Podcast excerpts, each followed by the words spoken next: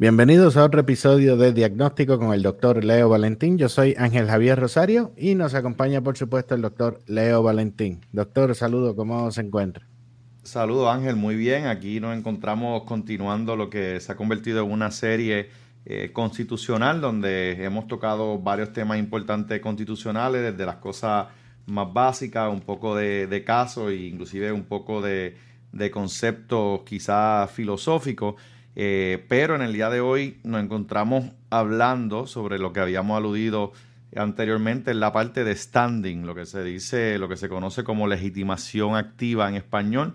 Eh, y standing es algo que, se menciona mucho, yo creo que, que la manera coloquial en la serie eh, que las personas ven películas de decir, mira, no tenía standing o tiene standing y se usa más en el día a día de lo que eh, quizás se usaban otros de los términos para repasar. Estábamos hablando de lo que se llama, se desprende de la Constitución el texto de caso o controversia.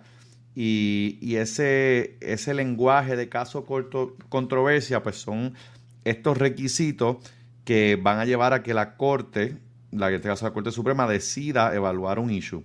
Esos requisitos o esos parámetros pueden funcionar como filtro. Habíamos dicho que la, la Corte no iba a ser lo que se conoce en inglés como advisory opinion, o sea, no va a, dar un, veredicto, por así decirlo, eh, o una decisión, una opinión en algo que sea hipotético, que no sea verdaderamente eh, un, caso adversarial. En nuestro sistema es un sistema adversarial, así que esas dos partes son importantes. Eh, número dos está lo que es el concepto de standing, que vamos a hablar hoy un poquito en más detalle Anteriormente habíamos hablado de un tercer concepto que es la, cuestión política, el, political question, que, pues lo, criticamos un poco en el sentido de que la, ¿verdad? En, filosofía del derecho, eh, yo entiendo que esto caería dentro de una filosofía realista, que es que vemos cuando las cortes pues, no quieren intervenir en algo, pues lo, ponen en una categoría y esta categoría bastante amplia, categoría zafacón de, mira, no vamos a interceder porque una cuestión política, pues, pues es bastante, hasta cierto punto, a veces criticada. No, obviamente nosotros eh, discutimos la importancia de que la Corte verdaderamente no, intervenga en lo que es la discreción eh, política, pero a veces sabemos que esa distinción no es tan fácil y pues deja algunos casos eh, un poco en, un tipo de área gris o el limbo. Y, precisamente yo creo que todo este tema que nosotros hablamos, inclusive desde el punto de vista constitucional, la constitución requerir cierta interpretación, haber tantas escuelas de interpretación, pues por definición estamos eh, estudiando lo que puede ser un, se puede considerar muy correctamente como, como áreas grises, porque son la intersección de los tres poderes, la intersección del poder judicial, del Poder Legislativo y el, presidente, el Ejecutivo. Así que es de esperarse que, cuando uno está en esta frontera, pues, pues está tratando de, delinear y a veces esa, esas divisiones no están eh, tan claras y simplemente el tiempo y, mientras más casos se vean, pues más jurisprudencia eh, se toca en cuanto a eso. Eh, una de, de las partes que quería mencionar eh, y, este, este capítulo puede ser uno de los capítulos o más largos o más cortos, así que vamos a ver cómo nos va, dependiendo cómo logremos mencionar eh, los distintos casos que queremos mencionar, porque guían la discusión.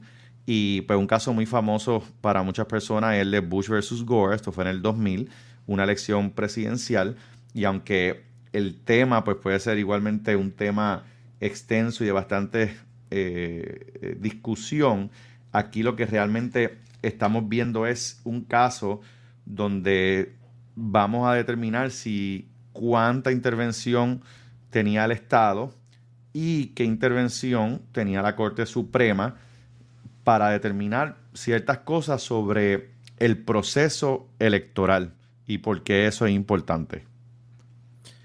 y, es eh, normal, ¿verdad? Que, estas situaciones se den porque estamos hablando de tres ramas eh, de gobierno eh, independiente, pero más o menos con, el mismo poder, ¿verdad? Cada, cada, cual tiene su poder dentro de, su área y siempre van a haber puntos donde, donde se converjan, ¿no? Van a quedar, como usted señala, esas eh, eh, áreas grises que a fin de cuentas eh, pudiese ser como un poco subjetivo, ¿no? De acuerdo a cómo el juez lo vea o cómo lo interprete o el ánimo que esté en ese momento, pues a fin de cuentas, pues todo esto es un, sistema humano, ¿no? Que la perfección, pues, por ende, sabemos que, que, que, no es la meta, ¿no? Sino pues lo, lo, más cercano a eso.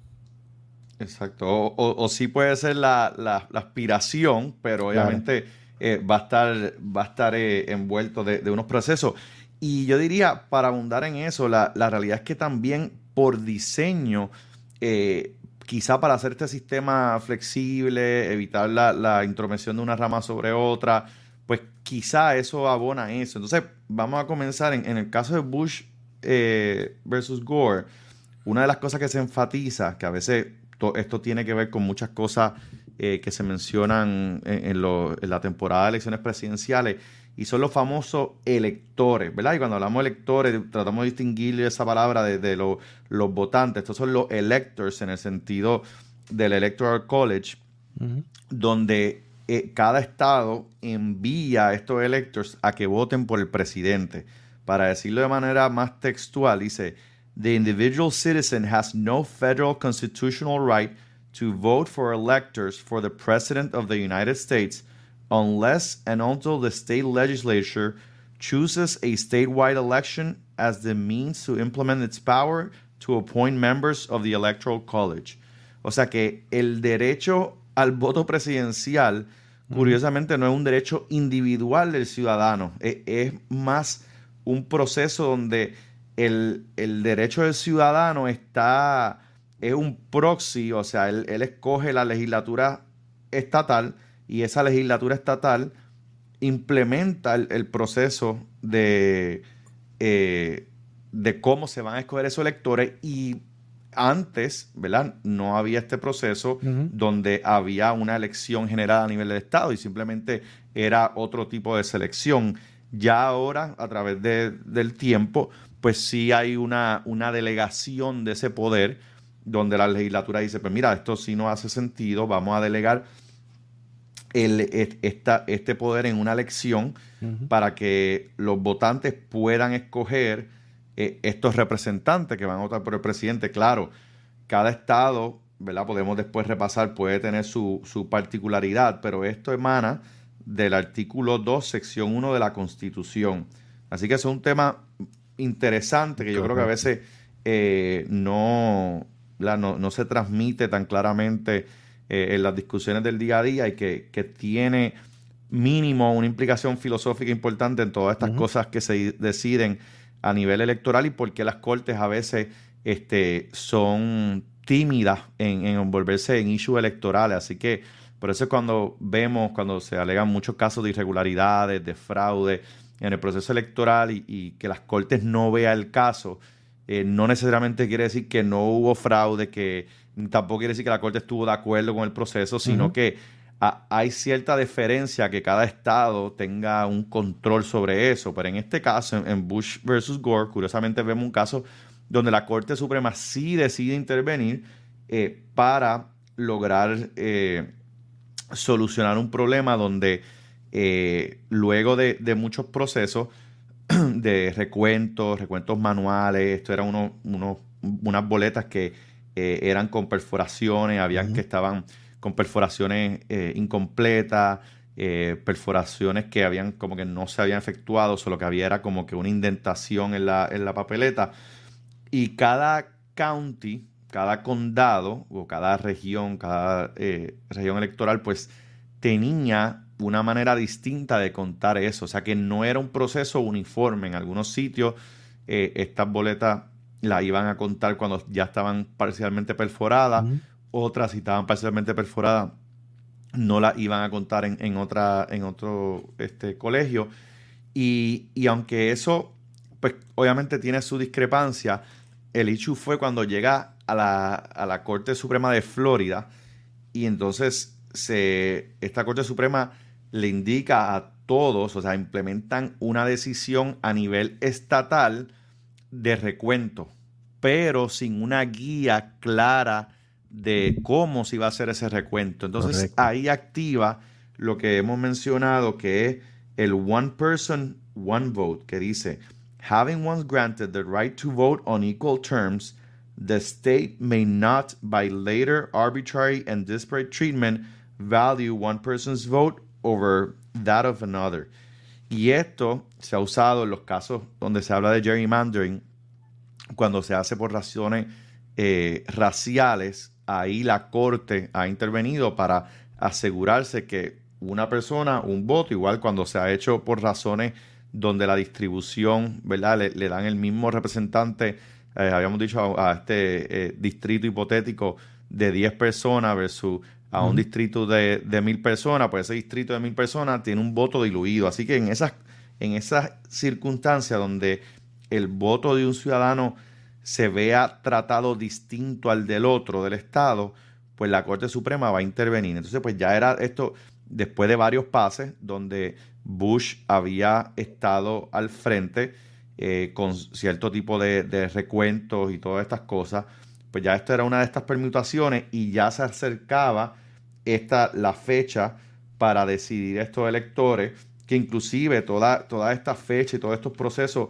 vinieron de, por situaciones previas donde eh, había una elección presidencial del 1876 eh, donde hubo mucha disputa. Entonces, pues parte de esta eh, estructura compleja que se hizo para trabajar con, con los procesos congresionales, para contar los, los votos electorales y todo eso, pues una de estas cosas surgió que íbamos a tener esta fecha de diciembre 12 para que se completara el, proceso. Así que la Corte eh, Suprema, ahora la Corte Suprema de los Estados Unidos, no la de Florida, la Corte Suprema de los Estados Unidos ve el caso de Bush versus Gore y le dicen, ustedes no pueden hacer eso porque están implementando o están requiriendo un recuento sin implementar unas reglas uniformes.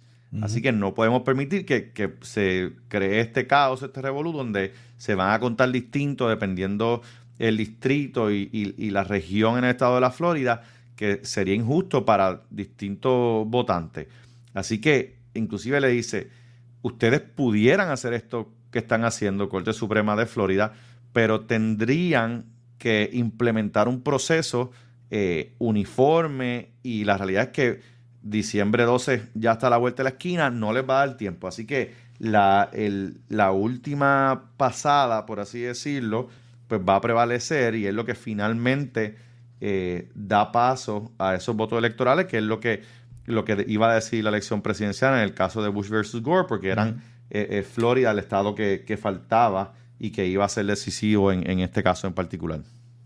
No, y, ahí vemos eh, cómo funciona el, tribunal, ¿no? Que lo hemos comentado en, otras eh, ocasiones, pero que aplica, ¿verdad? Como esa regla en muchas otras situaciones, eh, de, que, de que a veces, quizás antes de que esta situación pasara, como no se preveía o como nunca había pasado, pues, pues no estaban estas herramientas hechas que a veces también sucede con el mismo eh, colegio electoral, que a veces uno empieza a hacer suposiciones, oye, pero ¿y qué pasa si, si sucede esto? ¿Qué pasa si sucede lo otro?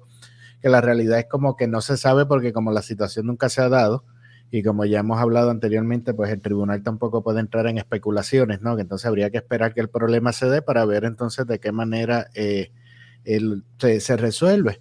Y, yo creo también, ¿verdad? Que, que es positivo porque así también se permite que, la democracia vaya evolucionando, ¿no? Y se vaya eh, reformando o arreglándose ella misma en, las fallas sin una intervención así a veces eh, tan, tan directa.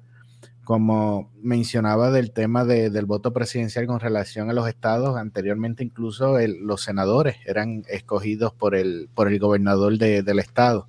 Y, todo eso pues se ha ido dando a unas eh, evoluciones que yo creo que, también el, al mantener al tribunal fuera, ¿no? Que en otras situaciones uno pudiese estar en contra o quizás no entienda, pero, pero ahí hay un punto positivo que entonces permite que, que esos problemas o esas situaciones se resuelvan de acuerdo a su misma naturaleza o a su misma esencia, ¿no?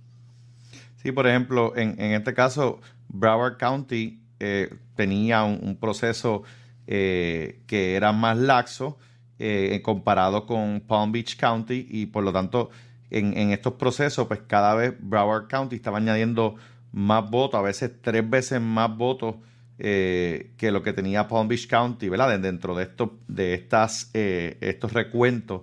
Así que, eso es parte de lo que, lo que la Corte consideró y, dice en, más detalles. Realmente es que when a court orders a statewide remedy, there must be at least some assurance that the rudimentary requirements of equal treatment and fundamental fairness are satisfied.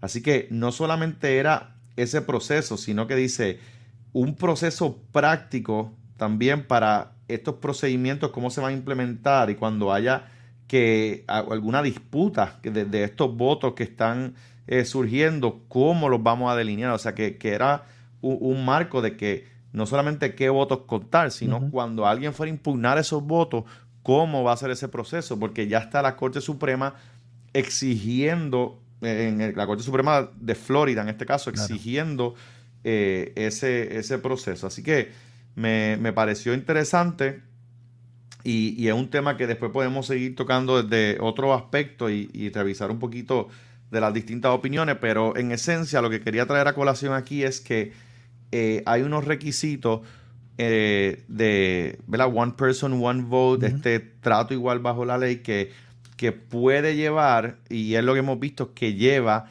eh, son los casos limitados donde la Corte Suprema de los Estados Unidos sí va a intervenir en procesos eh, electorales. Así que, moviéndonos un poquito ahora a la parte de, de standing, legitimación activa, está una parte de lo que se llama el caso eh, Lujan versus Defenders of Wildlife. Este es un caso de 1992 eh, y es un caso donde se tocan los temas de qué realmente es legitimación activa, cuán, cuán estrictos son estos requisitos. Y hay tres requisitos que pudiéramos decir que están escritos en piedra. Uno es que haya habido un daño. Esto es lo que se conoce como injury in fact. Número dos, que ese daño haya sido causado por el demandado, por la conducta que se le imputa, que haya esta conexión de causalidad, ¿verdad? Y una causalidad legal que sabemos que, que es un poco distinta a la causalidad científica, estrictamente hablando. Y está lo de redressability. Redressability es si existe un remedio ¿verdad? Si, si, la, si la parte demandante prevalece, se puede remediar el problema. Así que esto es algo interesante porque esto no lo vamos a ver en la Constitución de Puerto Rico. Esto es algo estrictamente, esta tercera eh, filtro para, para determinar el standing o legitimación activa es particular de la Constitución a nivel federal, no la Constitución estatal. Así que que eso es importante, pero esas tres cosas en estos casos de, ¿verdad? De este caso que, tiene un marco ambiental, pues e, es, un poquito eh, confuso. Esto realmente es un, eh, lo, que, lo que se llama el Endangered Species Act de 1973, que se pasa en esa fecha. En el 1978 esta oficina del, Ejecutivo, ¿verdad? el Departamento de Interior lo interpreta como que, mira, esta regulación eh, tiene, nos obliga a esta serie de condiciones con, relación a, a la especie en peligro de extinción y, la extensión de esto lo vamos a interpretar hasta fuera de los confines de Estados Unidos continental, o sea que, que aplicaba a países ¿verdad? y a regiones donde el gobierno federal tuviera alguna presencia, envolvimiento, pero no estaba limitado eh, desde un punto de vista geográfico. Así que tenía eh, otros países en, su, en su scope, en su alcance. Entonces, después lo piensan bien y dicen, contra esto no fue tan buena idea. Y en el 1983 comienzan a cambiar eso. Y entonces esto era un proceso particular que requería una consulta, este, ¿verdad? Todo un proceso. Eh, la, consulta era lo de la ley para la, lo, especies que estaban en peligro de extinción y, qué departamento se iban a consultar y todas esas cosas. Pero sin embargo, en 1983 lo revisan este, y después en, en 1986 se, se pone en efecto que realmente esta consulta solamente sería para acciones que sucedieran dentro de los Estados Unidos o en alta mar. Así que limitaron un poco el alcance de su interpretación de, una ley. O sea que aquí estamos, pasa una ley, la pasa a la rama legislativa, está esta agencia del, Ejecutivo interpretándola. Esto pasa lamentablemente, ¿verdad? O es parte del proceso, pasa bastante. Y, estas interpretaciones pues pueden cambiar dentro de, de, esta agencia administrativa. Claro, el hecho que la agencia administrativa cambie esta opinión no quiere decir que estaba bien al principio y mal después, o que estaba mal al principio y bien después. Así que hasta que no haya este reto en corte, pues no vamos a poder saber si lo estaba interpretando bien. Y pues, en un sentido, eh, esto fue lo que pasó aquí.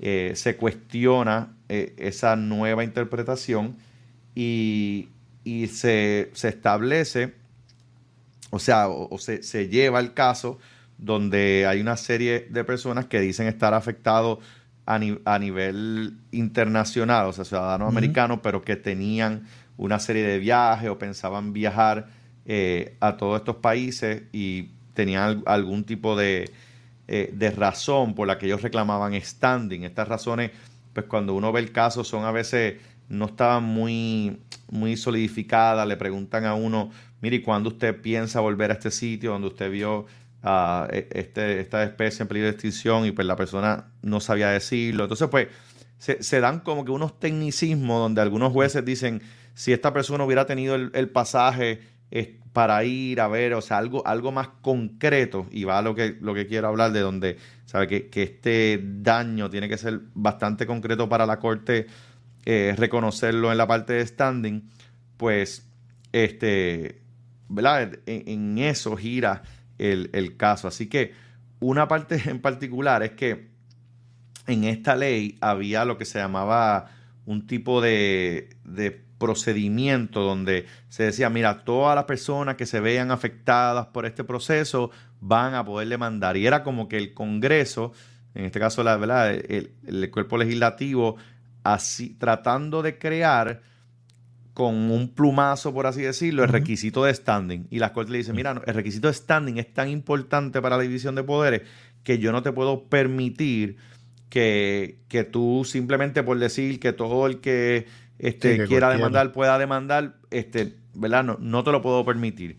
Y, eso es importante porque entonces vemos cómo la, la corte, aunque la ley decía que todo el mundo iba a tener standing, por así decirlo, o legitimación activa, pues dice, mira, no, no tan rápido, no puede ser así. Sí reconoce cierto rol y, eso está en la, en la, parte del fair credit eh, y, otro, otro tipo de legislación que, que sí el que, eh, ¿verdad? Es como, como el que exista e, esta ley donde se trata de, de crear eh, o facilitar el acceso a las cortes de los ciudadanos, pues yo creo que la corte lo va a interpretar como que, mira, te puede dar una ayudita en el issue de standing o legitimación activa, pero no te va a contestar las tres preguntas que nosotros tenemos que, hacerte, ¿verdad? Si hubo en efecto un daño, como tú decías, si, si fue causado por el demandado y, si tiene cierta, eh, ¿verdad? ciertos remedios, si prevalecen en el proceso.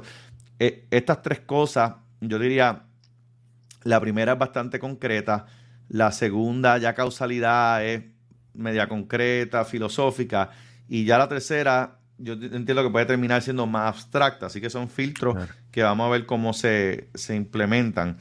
Eh, así que, eso es lo que trata este caso. En este caso, pues, pues se determinó que el, standing no podía ser algo así tan...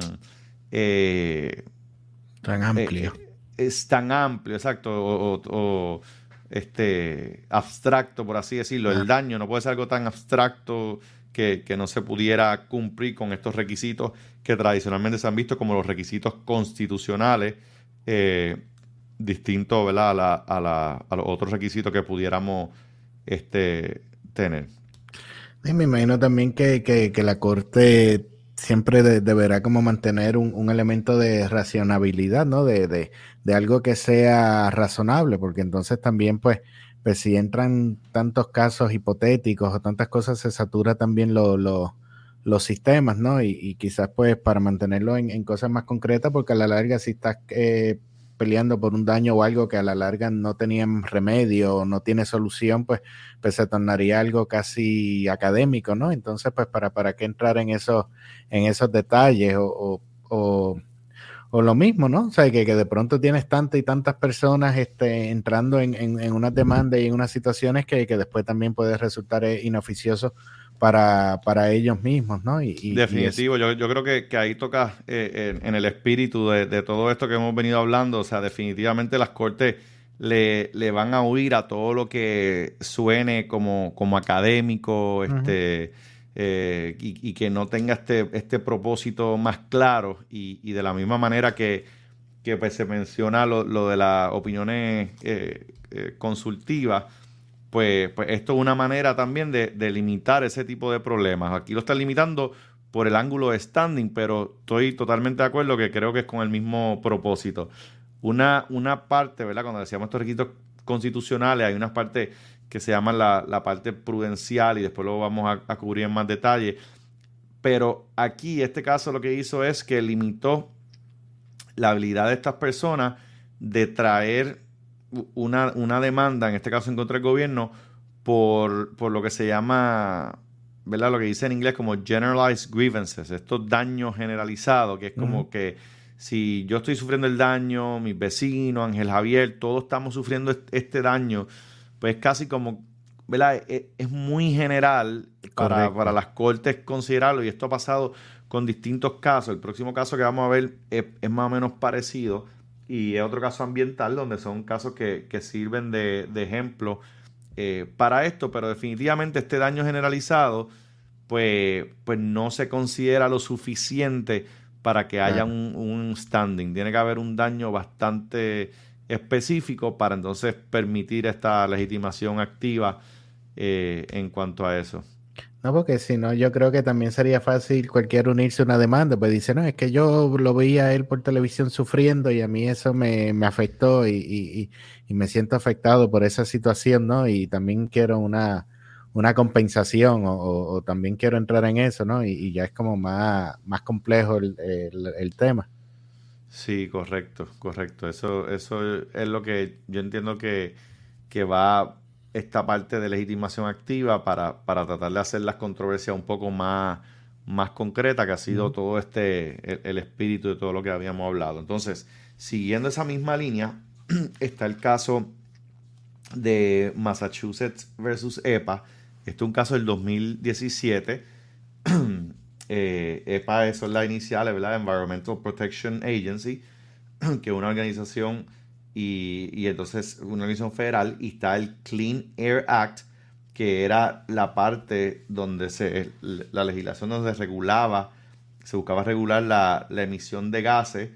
Y, entonces pues Massachusetts trae a colación que eh, La, la, EPA no estaba ejerciendo su autoridad regulatoria eh, y que esto afectaba a Massachusetts porque al ellos no está regulando estas emisiones al nivel que, ellos entendían, pues la, costa de Massachusetts, la erosión, todo eso, pues se iba, iba a afectar a Massachusetts. Así que aquí el Estado reclamando standing. Entonces vamos a ver, estoy adelantando un poquito la conclusión, pero vamos a ver que en, la, en la parte del Estado, en el caso del Estado, las cortes tienen mucha diferencia porque recuerden que como el sistema federal, cada estado en un sentido renuncia a, este derecho de demandar a otro Estado para someterse al federalismo. Así que ya que renunciaron a, ese derecho, pues las cortes les respetan eh, el derecho de buscar este otro remedio y, pues interpretan el standing desde el punto de vista del Estado aparentemente un poco más laxo. Este, así que, que eso, yo en un punto pues simpatizo con, con el caso porque toca muchos puntos importantes y particularmente es como que tenemos esta agencia este, con esta legislación y, todo, ¿verdad? Que dicen que van a hacer esto y que van a implementar esto, entonces pues luego no lo implementan, pues tú sabes, e, es, como que definitivamente le, está haciendo cumplir su palabra, ¿verdad? Independientemente eh, las personas pueden estar de acuerdo con lo específico del caso, creo que toca un tema importante de, de, cómo se crean agencias con este poder regulatorio y después deciden, ah, pues sí vamos a regular esto o esto no. Entonces, pues eh, es una manera que yo creo que, lo, lo, hace pensar dos veces antes de darle todos estos poderes a la agencia para que después la agencia este, decida cómo, cuándo y dónde va, va, a actuar después de tener una ley que dice, mira, esto es lo que voy a hacer, esto es lo que voy a, a, promover. Así que me, me, pareció interesante por, por ese punto de vista donde, donde el Estado pues, le exige que, que hagan lo que, lo que tenían el poder para, para hacer, por así decirlo. De hecho, y, en estos últimos años hemos visto con, el tema del virus y todo esto, que hemos visto también, eh, yo creo que al inverso, el tribunal como recortándole poderes a las agencias, ¿no? Diciendo, oye, este, en esta área tú no tienes este, autoridad para meterte en ese tema, o, esto no está muy claro, no puedes entrar, no puedes entrar en esto, ¿no? Que tratando de, mantener el, control, porque también entiendo que, no se puede perder la, la perspectiva, el punto de la libertad o sea, de la libertad de los individuos. Entonces tampoco eh, debes tener, igual que, unos políticos con leyes que sean muy invasivas, que violenten eso, pero tampoco eh, eh, un tribunal, ¿no? Que, se esté intrometiendo en tantas cosas afectando esa, e, esa máxima, ¿no? Y entonces, pues, pues lo que se, trae a colación es si, si en efecto Massachusetts podía decir que había este daño concreto.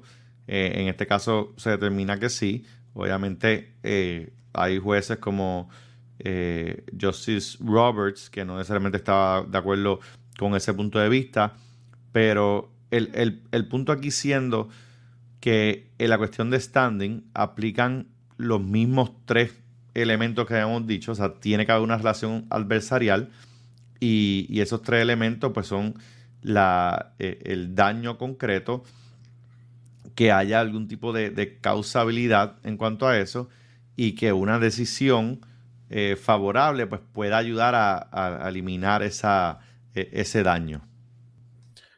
Y, es lo, importante, ¿no? De, que lo que comentábamos al principio de, mantener las cosas eh, concretas, ¿no? Dentro de unos parámetros y, respetando eh, la, individualidad de, cada estado y lo que es lo que tú mencionabas también el federalismo, ¿no? Lo que es el, gobierno federal, que es la, la, base, por decir, de, Estados Unidos.